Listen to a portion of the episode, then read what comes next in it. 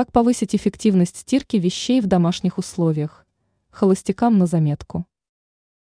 Безусловно, мужчины давно научились самостоятельно пользоваться стиральной машиной и не чувствуют беспомощность, когда надо постирать свои вещи. Но все-таки многим хозяйкам известны очень интересные хитрости, которые позволяют достичь эффекта белизны и чистоты даже без применения стиральных порошков. Рассмотрим несколько бытовых хитростей. Кладем фольгу в сушилку. После того, как белье выстиралось, перед тем, как включить режим сушка, добавьте в барабан смятый комок пищевой фольги размером с теннисный мяч. Это значительно сократит время сушки и увеличит ее эффективность.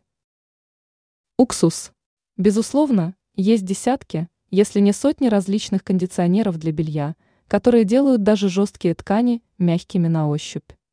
При этом сделать ткань мягче под силу обыкновенному уксусу. И у него есть еще один плюс. Он хорошо почистит барабан стиральной машины. Использование мела.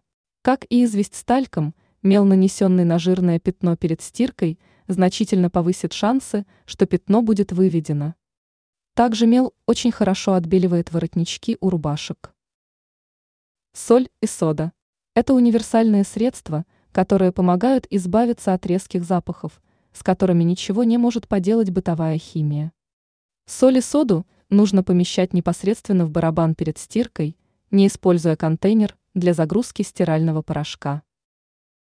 Сок лимона – тоже довольно универсальное натуральное средство для отбеливания и придания вещам приятного цитрусового аромата после стирки. Для использования необходимо вскипятить несколько литров воды – выдавить туда сок двух лимонов и замочить вещи на 20 минут. Затем вещи нужно тщательно прополоскать в теплой или прохладной воде.